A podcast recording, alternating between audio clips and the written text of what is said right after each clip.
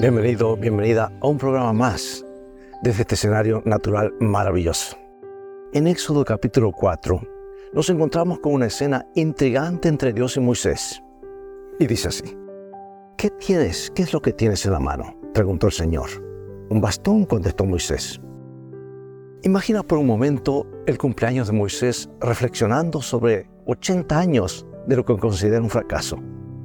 En ese momento su atención se desvía hacia una zarza ardiente, un fenómeno inusual en el árido, árido Sinaí, donde la vegetación es vital para la supervivencia del ganado.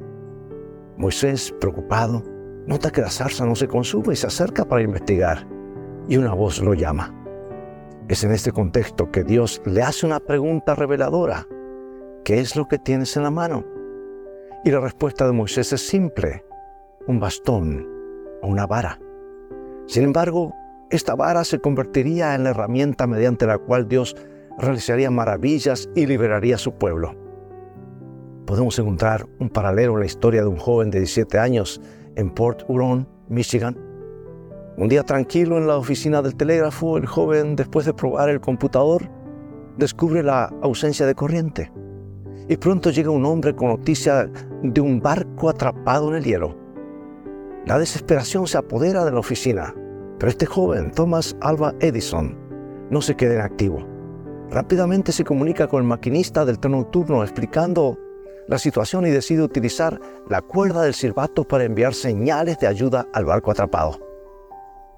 La pregunta que Dios hizo a Moisés resuena en nuestras vidas hoy. ¿Qué es lo que tienes en la mano?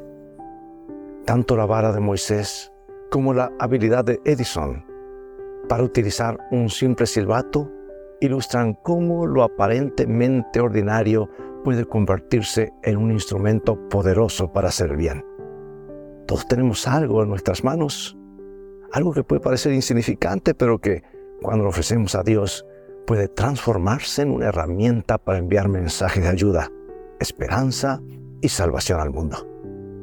En un mundo que a menudo busca respuestas y soluciones, la pregunta persiste, ¿qué tienes en la mano? Dios te bendiga y vivamos hoy de toda palabra que sale de la boca de Dios.